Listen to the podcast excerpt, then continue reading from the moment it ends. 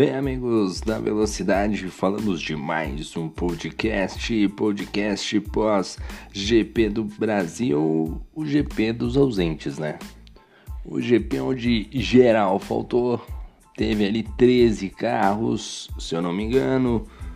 Dos 13, tivemos quatro pilotos que ficaram no meio do caminho, Hoje o narrador teve trabalho, hein? Apesar que a corrida foi bem competitiva, tivemos grandes brigas e a gente vai fazer aquele podcast rápido, curto, né? Porque domingão, amanhã segunda tem que trabalhar, não ganhei na Mega Sena ainda. E então vamos lá. Vamos começar com os destaques do nosso redator Bruno Thiago e o primeiro destaque foi por conta dele. Sobrinho da Show Interlagos e vence prova sprint e vence a principal.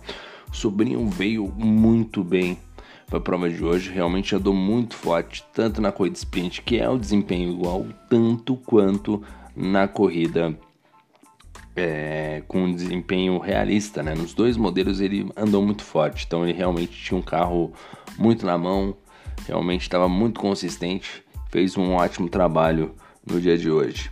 Outro destaque foi o Christian, que peca nas punições, mas fica longe, acaba ficando longe da vitória, né? Mas fecha no P2, né? Então fez uma boa corrida ali, fez o P2 dele. Acho que fez o que tinha que fazer, né? Não tinha muito que. Porque o, o sobrinho estava muito à frente, estava muito rápido, né? E o Christian é, conseguiu fazer a corrida de recuperação, acertou na estratégia, conseguiu fazer tudo da maneira mais correta e conseguiu chegar na segunda colocação, que foi um ótimo resultado para ele. Ozanski faz batalha até o final com Berg e fica no pódio, né? Isso destaque fica por conta do Berg, que tinha um carro muito bom, assim como o próprio Ozanski. Berg que vinha fazendo uma corrida de recuperação também, passando vários pilotos no, terço final da prova e ele que conseguiu ali é, chegar muito próximo do Osans, que tinha tudo para fazer ultrapassagem, mas eu acho que aí já estava faltando bateria, né? O que você usa muito ao decorrer da, da corrida, no trecho final ele deve ter usado muito para fazer as ultrapassagens, que ele estava muito estava atacando bastante, né? Então, talvez naquele momento, quando ele foi atacar o Osans, que deve ter acabado ali a bateria.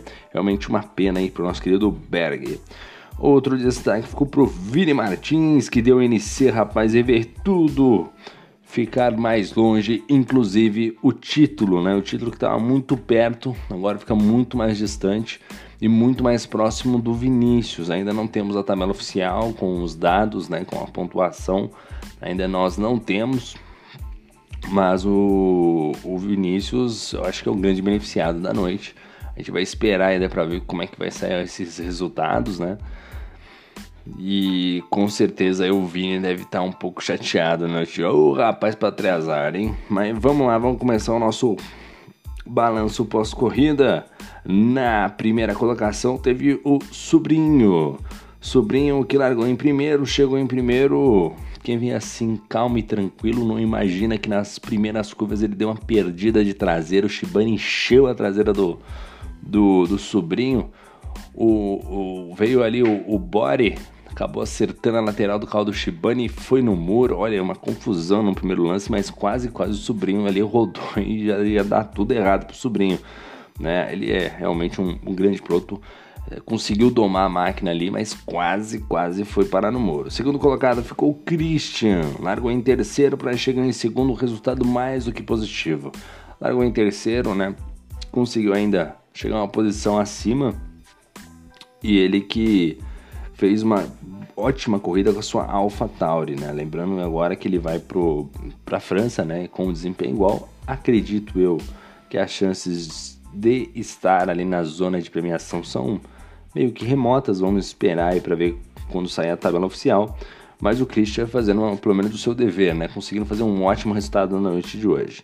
Terceiro lugar ficou o Ozanski, largou do P6 para chegar na terceira colocação. O Ozanski que fez um bom qualify, conseguiu fazer uma boa corrida e o pódio foi mais do que lucro para ele, né? Realmente, assim, o Berg tinha um ritmo talvez melhor, né? O, o Douglas Kunen, que acabou destruindo o carro, também tinha tudo para vir muito forte, né? para brigar por essa posição, e o Ozanski ali ah, né, ao caminhar da prova, conseguiu se encontrar na terceira colocação, acertou as estratégias, conseguiu mandar muito bem, terminou no P3. Quarto colocado ficou o nosso querido Berg, largou em décimo primeiro, chegou na quarta colocação, resultado mais do que positivo. Corrida sprint foi muito ruim, mas lá na hora da corrida conseguiu um P4 e fica o destaque para ele para o terço final da prova, onde conseguiu ser muito agressivo, ter grandes disputas e quase quase chegou no pódio. Parabéns aí ao nosso querido Berg. Quinto lugar ficou o de Rangel, o de Rangel que fez uma ótima prova junto com o Frasson, né? Os dois chegaram, o de Rangel em quinto, o Frasson em sexto o de Rangel que largou em sétimo e o Fração que largou em, nono, né? Os dois de Alfa Romeo fizeram o dever de casa, chegaram à frente do Vinícius e dos carros da Williams, que era o Shibane e o Bore. Então acho que esses dois pilotos ficaram muito contentes na noite de hoje com esse excelente resultado por parte da Alfa Romeo. De Rangel e o Fração andando praticamente no mesmo ritmo, de Rangel ficando à frente. Então um baita de um resultado para os dois pilotos da Alfa Romeo que vão chegar em na França brigando pelo título. A gente vai acompanhar isso tudo de pertinho. Sétimo lugar ficou Vinícius, largou em décimo segundo para chegar em sétimo. Um bom resultado, acho que não tinha muito o que fazer. O carro da Haas é muito limitado, por mais que o Vinícius ande muito bem no Brasil, ele não tinha muito o que fazer. Até ameaçou chegar ali, ficou, acho que chegou a ficar em terceiro ou quarto. Né? Mas para segurar com esse carro é realmente muito complicado fez aí um bom trabalho, mas ah, não tinha muito o que fazer. Um P7 está de bom tamanho para o Vinícius, ainda tendo o seu principal concorrente, que é o Vini Martins, tendo o carro destruído, né? Então o, o Vini aí a passos largos, né? Rumo ao título. Vamos acompanhando isso aí até a última prova. Oitavo lugar ficou o Adriano de Aston Martin, largou em décimo para chegar na oitava colocação. O Adriano que brigou boa parte da corrida com o Shibane, ambos ali trocando de posições por vários momentos, só que diferentemente do Shibane, ele acertou nas estratégias de parada, conseguiu ali ser o mais assertivo quanto a essas estratégias. Parabéns ao Adriano, a excelente corrida dele. Tava no ritmo um pouco abaixo, mas fico parabéns aí pela ótima disputa e também pelo resultado positivo, né? Largou em décimo para chegar em oitavo. Ótimo resultado. Shibane que largou na quarta colocação, acabou chegando aí na décima, quer dizer, na nona colocação, acabou batendo no carro do sobrinho quando ele espalhou, depois deu toda aquela confusão com o body e assim por diante.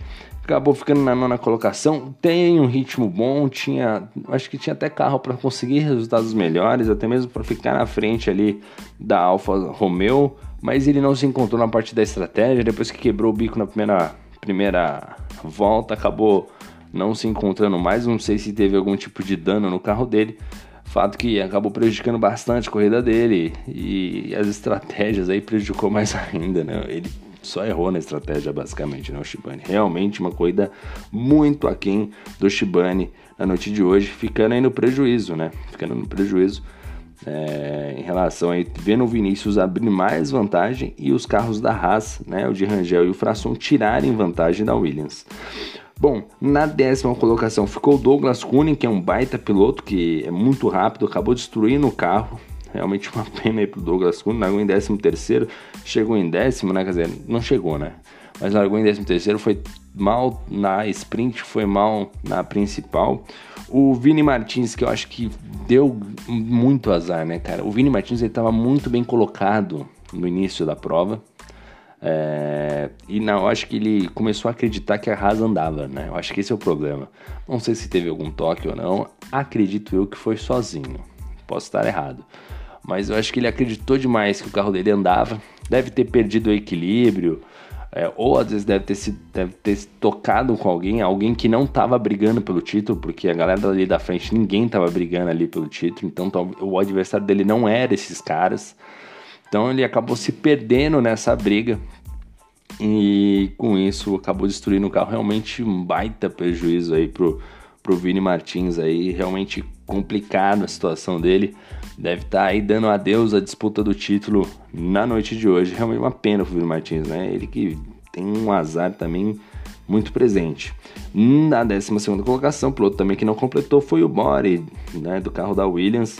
Largou em quinto, fez um excelente, uma excelente corrida sprint, mas não conseguiu ele chegar, né, acabou ficando na primeira volta, né, acabou tocando com o Shibane, né, que nem rosco ali da primeira volta. E é um prejuízo grande para o Bore, que o Bore vinha numa sequência boa de resultados, hoje não conseguiu fazer o mesmo, realmente deixando muito a desejar aí o Bore na noite de hoje, né?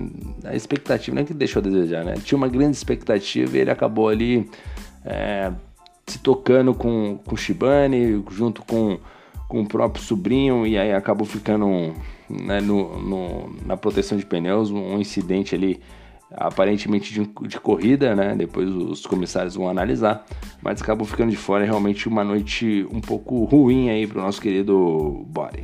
Décimo terceiro ficou o Formiga, que também ficou logo na primeira volta. Agora eu não sei aonde o Formiga bateu, que eu não consegui identificar se foi junto naquela confusão. Acho que não foi junto naquela confusão, acho que foi um pouco antes.